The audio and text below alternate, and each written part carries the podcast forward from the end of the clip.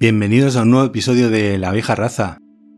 Una vieja raza muy especial en la que vamos a hablar de la narrativa de George R.R. R. Martin, que seguro que suena el nombre por la serie de HBO Juego de Tronos o la que tenemos ahora a punto de terminar, cuando yo estoy grabando a falta de un episodio, House of the Dragon.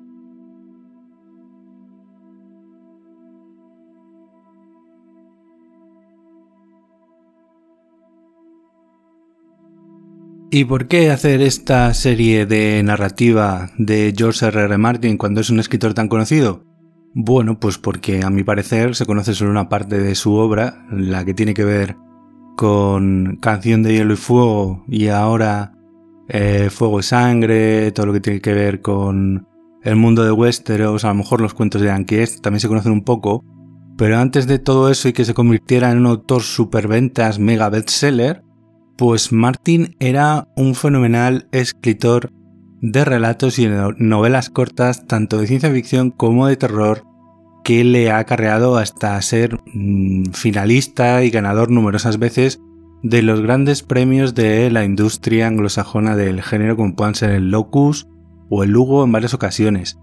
Y bueno, pues la editorial que lo edita en España había editado en tres tomos eh, una autobiografía literaria del propio autor en tres tomos con portadas de Alejandro Terán, en la que el propio autor va repasando todas las etapas de su carrera con varios de relatos seleccionados y aparte Martin contaba con varias antologías de relatos, muchas de ellas que permanecían inéditas en español. Si no recuerdo mal, eh, puede que solo estuviera publicada la de una canción para Lía, por lo menos yo tengo la edición de Caral de hace muchos años que me consiguió David Prieto, él también la tiene. Y el resto de la mayoría de sus antologías pues continuaban inéditas. Quizás habían aparecido en recopilaciones sus relatos más conocidos, como puedan ser eh, Los Reyes de la Arena, eh, Nómadas, Night Flyers, mm, la serie que, miniserie que habéis visto de Netflix. La verdad es que mm, deja un poquito que desear. la novela corta me gustó muchísimo más. El hombre con forma de pera, es que tiene tantos, tantos relatos y todos ellos tan buenos, tanto de ciencia ficción como de terror, que realmente os va a sorprender y diréis, pero este es el mismo escritor que se dedica a machacar a los Stark en Canción de Hielo y Fuego. Pues sí, y además, eh, a medida que más lo vas leyendo, te vas dando cuenta de que Martin es un romántico empedernido. Es, eh, muchos de sus relatos cuentan con una sensibilidad, con una melancolía, con un canto al amor romántico que la verdad os vais a llevar alguna que otra sorpresa. Y bueno, pues el año pasado eh, su editorial, digo su editorial en español porque Gigamesh, la pequeñita editorial de Barcelona de Alejo Cuervo, que ha apostado siempre por, por Martin, que ha publicado menos Armageddon Rack de las obras de Martin y creo que por el tema de, que cuenta con un montón de letras de canciones y el tema de, de conseguir los derechos para ponerlo en español resultaba bastante caro, sé que en español parece poco menos que impublicable. Todo el resto de la obra de Martin lo ha publicado. El Alex que está editando un inserto para recordar que eh, los viajes de Tuf que es otra recopilación de novelas cortas relacionadas con el personaje de Javier Tooth, está publicado en ediciones B. Luego ahí hay que señalar eso también, ¿vale? Creo que es de lo poco o lo único que, que tiene de, de obra de Martin que no está publicado en Gigamesh. Sin contar las incursiones que hace Martin en, en el universo de, de Wildcard, que es un universo de superhéroes, que eso ya es para muy, muy cafeteros de los cómics y muy, muy cafeteros de Martin. Pues desde Muerte de la Luz, que si no me equivoco es uno de los primeros libros editados por Editorial Gigamés, El sueño del febre, El refugio del viento con Lisa Tattel, los de Canción de Hielo y Fuego, autografía literaria en tres volúmenes de, de Martin, cada una tiene un título pero ahora mismo no me acuerdo de ellos. Eh, los cuentos de, de Dan Kieg, y eh, Gigamesh está pasando por una reestructuración de, su, línea editorial, en la que la anterior línea editorial, estos eh, volúmenes de eh, tapa blanda eh, y los, está quitando y está pasando a publicar otros libros con tapadura y una colección de, em, de bolsillo. Y el año pasado ha sacado seis antologías de Martin en esta colección de bolsillo. Y la verdad es que creo que merece la pena que se dedique un, episodio del podcast porque la verdad es que algunos de esos relatos son bastante interesantes y ya os digo, puede que sea la faceta menos conocida de este autor, pero para mí me resulta la más interesante, la más variada, porque vais a ver un pedazo de escritor de ciencia ficción, un pedazo de escritor de terror y que también sabe aunar ambos géneros, como podemos ver mucho más tarde también en Los Reyes de la Arena.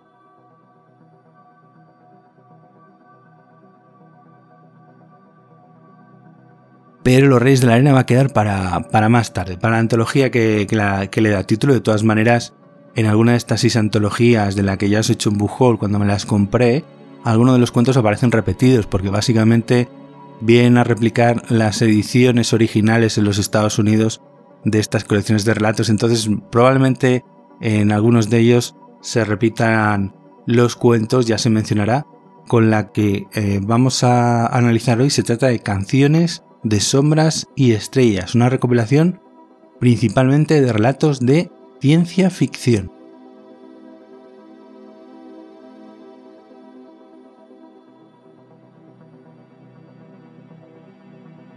Esta recopilación de relatos de, Martin está publicada eh, originalmente en el año 1977 y reúne cuentos desde 1971 hasta 1976 eh, todas estas portadas son temáticas y de hecho las ilustra Enrique Corominas, que ya se encargó de, las portadas originales de Canción de Hielo Fuego. Ya sabéis que en la anterior línea editorial de Gigamés, eh, Corominas se encargaba de los libros de fantasía y Alejandro, Alejandro Terán de los libros de, ciencia ficción.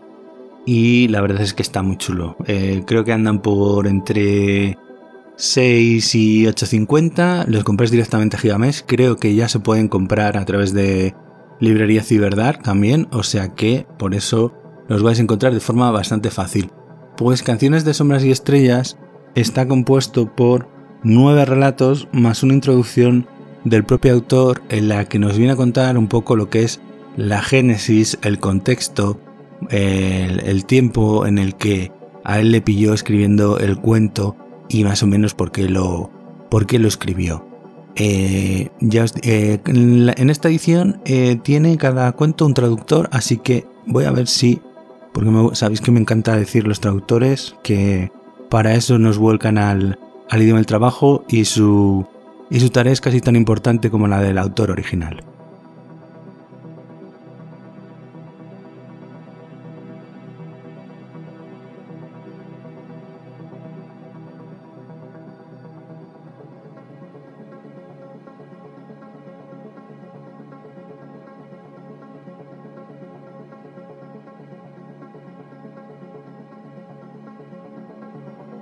Tenemos en primer lugar esta torre de cenizas con traducción de Cristina Macía, la traductora de casi todo el canción del fuego original, con lo cual está bastante familiarizada con el estilo de Martin.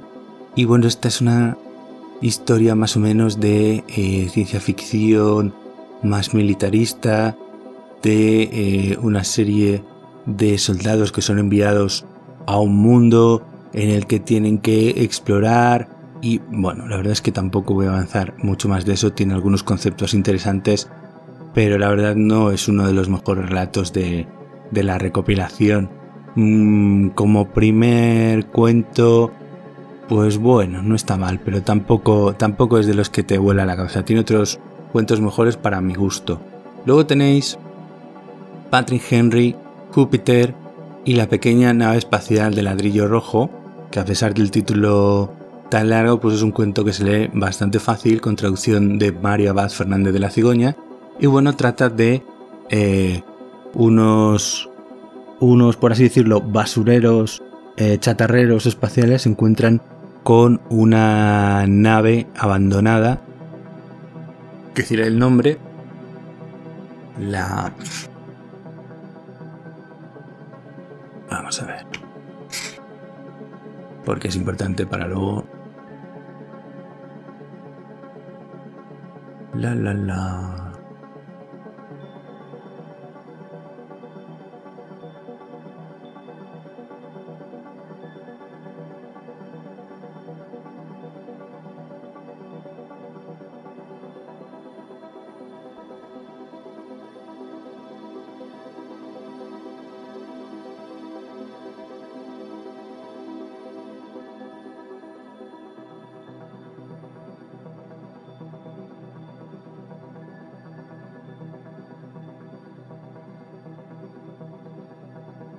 Aspirante es el nombre de la nave. Y eh, cómo se dan cuenta de que realmente solo está construida lo que es la propia carcasa de la nave. No tiene ningún elemento funcional, no tiene motores, no tiene sistema de soporte de vida, no tiene absolutamente nada que indique que esa nave eh, pudiera haber estado en funcionamiento o pudiera ser, haber sido utilizada para, para algo útil. Y bueno, a partir de ahí pues nos cuenta la historia de esta carrera espacial llegada en su momento entre un millonario que hereda la fortuna de eh, la empresa de, su padre y por capricho pues se pone a, a construir una nave, una especie de anticipo de Martin de un Elon Musk, por así decirlo, que se pone a competir con la propia NASA y con la agencia espacial soviética para ver quién de ellos llega antes a Júpiter. Eh, es bastante divertido mm, ver cómo, eh, aunque tengas todo el dinero del mundo, eh, probablemente no vayas a conseguir todo lo que quieres. La verdad es que es, uno de esos relatos realmente interesantes, sobre todo por extrapolarlo a nuestros tiempos modernos ahora mismo. A mí es que enseguida se me viene a la cabeza el nombre de Elon Musk. No sé si os ocurrirá lo mismo a vosotros cuando lo leáis.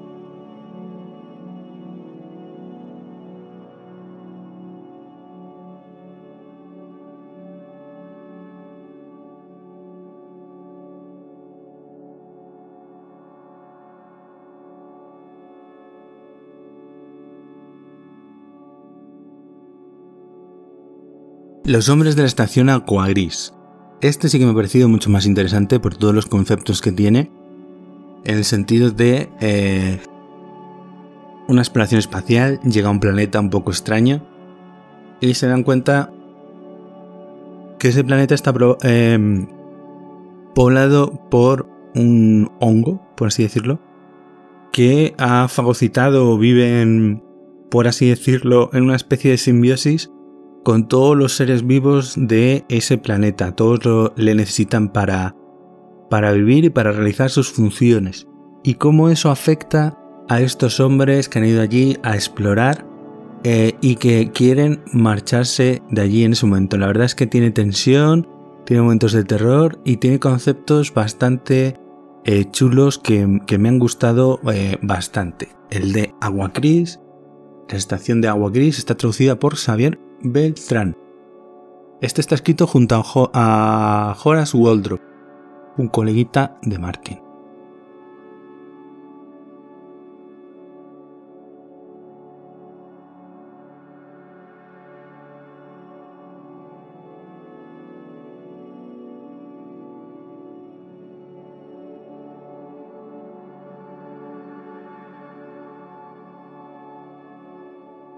El siguiente es las canciones solitarias de Larendor, con traducción de Raquel Marqués, para mí uno de los mejores cuentos de la recopilación. Y en este vemos como eh, una figura femenina de la que no tenemos mucho contexto, la verdad. Va, Sharra va saltando por diferentes mundos a través de portales, escapando de los siete, una especie de hechicero, o que también puede ser una remembranza a la religión de los siete de, Canción del Fuego, no lo sabemos, pero bueno. Eh, algunos de los relatos de, ciencia ficción de Martin ocurren en un mismo universo, entonces no sé si este, las canciones solitarias de la Rendor, está en el mismo universo que, que otros que se, que se llaman de los mil mundos o algo así. Lo estoy diciendo completamente de memoria, ni siquiera sé si es así. Em, y se encuentra con un mundo eh, desolado, pero en el que hay un castillo con un personaje que se identifica como la Rendor, que acaba rescatando a Shara, la cura de sus heridas, eh, eh, le, da de comer, le proporciona cobijo y comienza a contarle pues más o menos su historia. El arrendor está mm, poco menos que abandonado, que atrapado, que estancado en este mundo y bueno, ella busca eh, ir saltando en portal buscando a su, a su amado que ha tenido que ir huyendo debido a estos siete que, que, os, he, que os, he, comentado. Y bueno, eh, pues le enseña las maravillas de ese mundo, le enseña la belleza de, ese mundo y por las noches cuando eh, ya por así decirlo llega el ocaso, eh, coge su, instrumento musical y le canta una canción y por eso son las, las canciones solitarias de Larren Dor. La verdad es que este es uno de los cuentos más bellos mejor escritos y que tiene un mayor pozo tanto eh, melancólico, bucólico, romántico, si queréis decirlo, dentro de la propia ciencia ficción. Mm, la verdad es que este es uno de los que lees páginas y sigues leyendo la siguiente página hasta que lo acabas. La verdad es que es uno de los mejores cuentos de este recopilatorio. Las canciones solitarias de Laren Dor. La verdad es que es precioso el cuento este.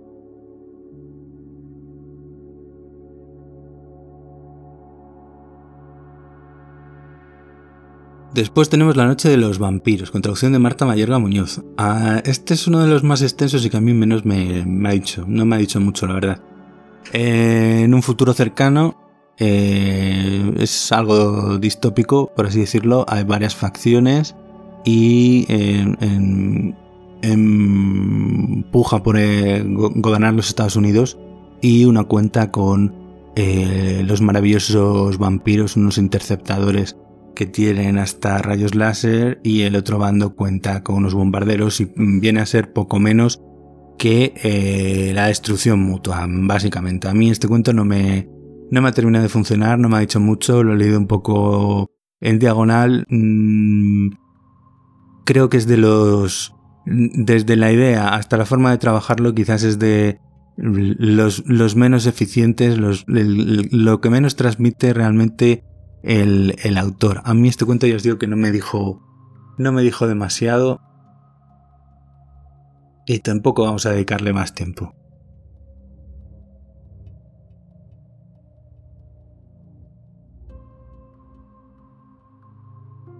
Vale, después tenemos Los Fugitivos, con traducción de Marta Mayorga.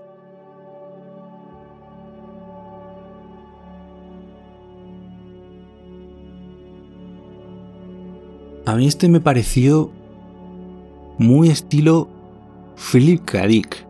Esa paranoia de Dick, esa eh, forma de darle la vuelta y de eh, hacerte explotar el culo con, con una idea realmente rocambolesca, eh, es lo que me pareció este cuento. O sea, es de los más cortitos y en los que la idea está bastante bien aprovechada y te acaba volando la cabeza, porque realmente lo que nos cuenta es un tipo que eh, le pide a un investigador, una especie de investigador telequinético, por así decirlo, con telepatía, que le, que le investigue porque hay alguien que le está siguiendo y no sabe por qué. Y desde hace mucho tiempo lo que está haciendo está huyendo.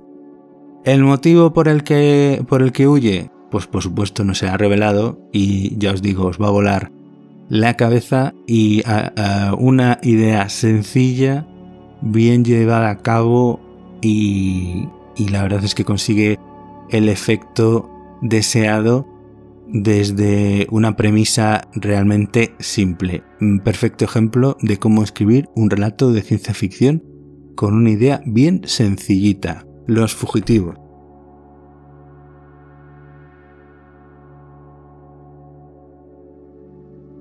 Luego sigue Turno de Noche, Laura López Armas, que realmente en cuanto a ideas es el que menos ideas tiene porque básicamente lo que nos cuenta es el turno de noche de un eh, equipo de logística en una estación espacial que a lo que se dedica es a descargar y a cargar las naves que vienen allí a, comerciar o, a lo que sea.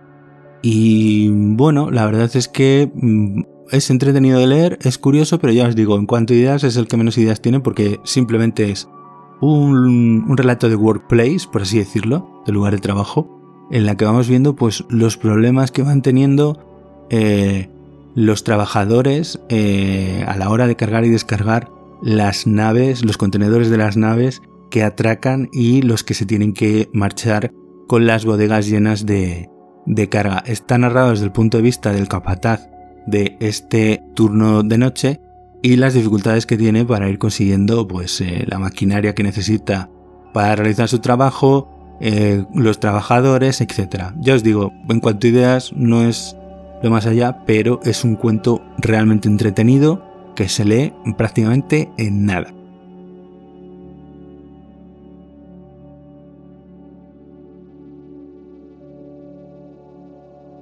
El penúltimo cuento de la recopilación es Por un solo ayer, con traducción de Teresa Jarrín. Martin en esta historia nos cuenta un evento apocalíptico, la gran explosión, que hace que muchas familias, muchas parejas, muchos amigos acaben separándose y tengan que vivir en el campo de nuevo, abandonando las ciudades con recursos bastante eh, limitados, por así decirlo, la típica distopía. Y bueno, descubren que eh, hay esta droga, la cronina, que es una especie de opiáceo que te permite viajar al pasado. Sobre todo personas que eh, no pueden dejar atrás lo que le ha sucedido mm, y tiene también un componente bastante melancólico, romántico, eh, también musical. Y la verdad es que también es uno de esos cuentos que más evocadores me parece que mejor construye Martin la atmósfera para que empaticemos con uno de los personajes que no es capaz de superar eh, las pérdidas que ha tenido en el pasado antes de de la gran explosión y conseguir avanzar hacia adelante en su vida, sobrevivir, dar un paso adelante, avanzar, como el resto de sus compañeros de grupo, porque aquí todos estos grupos viven, por así decirlo, en, una especie de comuna eh, que, agrupa diferentes recursos para salir adelante. Y bueno, uno de, ellos eh, no, no, consigue olvidar el pasado, eh, vive en el pasado, no se sabe nunca si está en el presente y no quiere seguir en el futuro porque lo único que quiere es volver a ver a su querida, a su amada novia Sandy a través de las inyecciones, de las dosis de cronina que se va poniendo. Y en determinados momentos no sabemos si es que la propia droga causa adicción o a lo que es adicto es a viajar al pasado a través de esa droga. La verdad es que es otro cuento realmente eh, muy bonito que transmite muchos sentimientos y que te toca un poquito en la patata, por así decirlo, cuando lo estás leyendo. Y ya os digo, de nuevo, con una idea bastante sencilla, construye unos personajes que, bueno, unos con más trasfondo, otros con menos. No hay que olvidar que esto es un cuento de unas 30 páginas, con lo cual tampoco se puede dar demasiado trasfondo ni demasiado desarrollo de personaje a ninguno de los que están en, en la acción de la historia. Pero bueno, yo creo que con lo que cuenta aquí consigue lo que pretende transmitir, esa sensación de melancolía permanente por la pérdida de un ser querido en un evento de estos apocalíptico.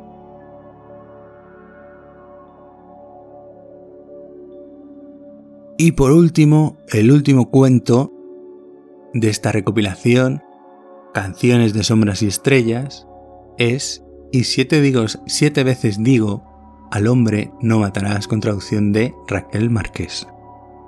En esta historia, Martin nos habla de eh, un mundo en el que existe una civilización llamada los Haenshi, que son una civilización de tipo eh, animista, que viven en contacto, en colaboración, en simbiosis con la naturaleza y adoran una especie de, de pirámides. Y por otro lado, eh, una civilización muchísimo más avanzada eh, científicamente, con, con muchísima más tecnología, pero que están guiados por la religión. Son prácticamente una secta fanática que adora al niño pálido de, de Bacalón y eh, eh, pretenden que el resto de los habitantes al mundo que van llegando pues prácticamente los tratan como herejes y a estos jaensis como poco menos que animales. Entonces van destruyendo eh, los, los lugares que ellos adoran, esas pirámides, y como eso se va produciendo, pues eso, en lo que os decía, en, ese fervor fanático de esa adoración, de ese niño pálido, de esa especie de, dios. Y bueno, pues eh, conociendo al Martin más pacifista, antibelicista y que fue objeto, objetor de conciencia para la guerra de Vietnam, bueno, pues esto es un poco un canto a eso, al pacifismo, al antibelicismo y sobre todo, yo creo, al imperialismo de, los Estados Unidos de intentar eh, imponer los valores o la sociedad de un pueblo a otro pueblo que quizás tenga otros valores o otro tipo de sociedad, otro tipo de, de cultura, porque los jaensis eh, siguen siendo humanos, son inteligentes, eh, son sobre todo bien de la artesanía y tienen una serie de valores bien diferentes a, a estos ángeles de acero eh, con su tecnología, con sus armas de láser, con sus armas sónicas, que lo único que buscan es eh, imponer su cultura y su creencia a, otros pueblos. Y con este relato termina la antología que como normalmente suele ocurrir en la mayoría de las antologías pues suele ser irregular. Hay algunos relatos que son mejores, otros que son peores, a mí de los que más me han gustado, el de las canciones solitarias del Arendor, por ejemplo. El de... ¿Cómo se llamaba? Los hombres de la estación Agua Gris también me ha gustado bastante. Este último también, el de por un. el de siete veces digo al hombre no matarás.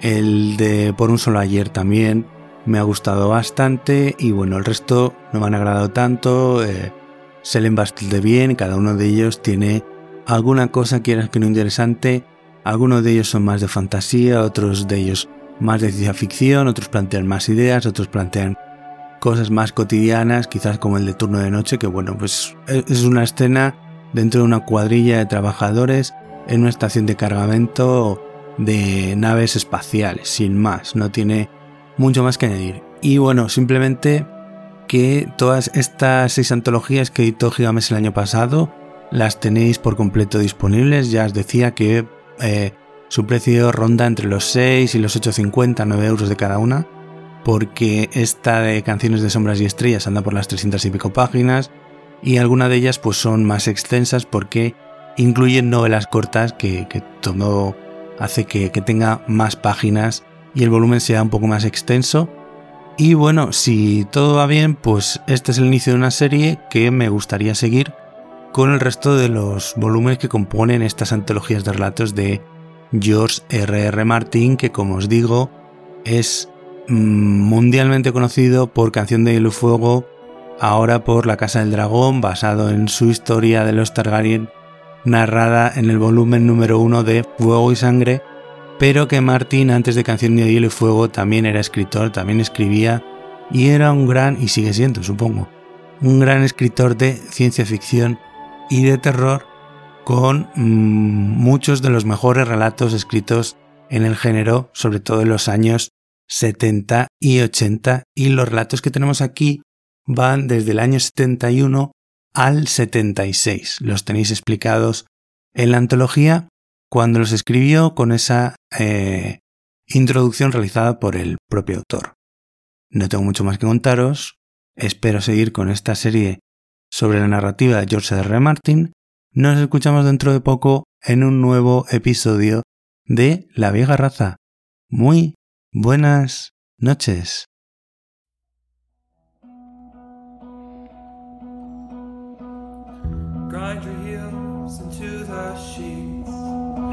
grit your teeth and get some sleep this evening.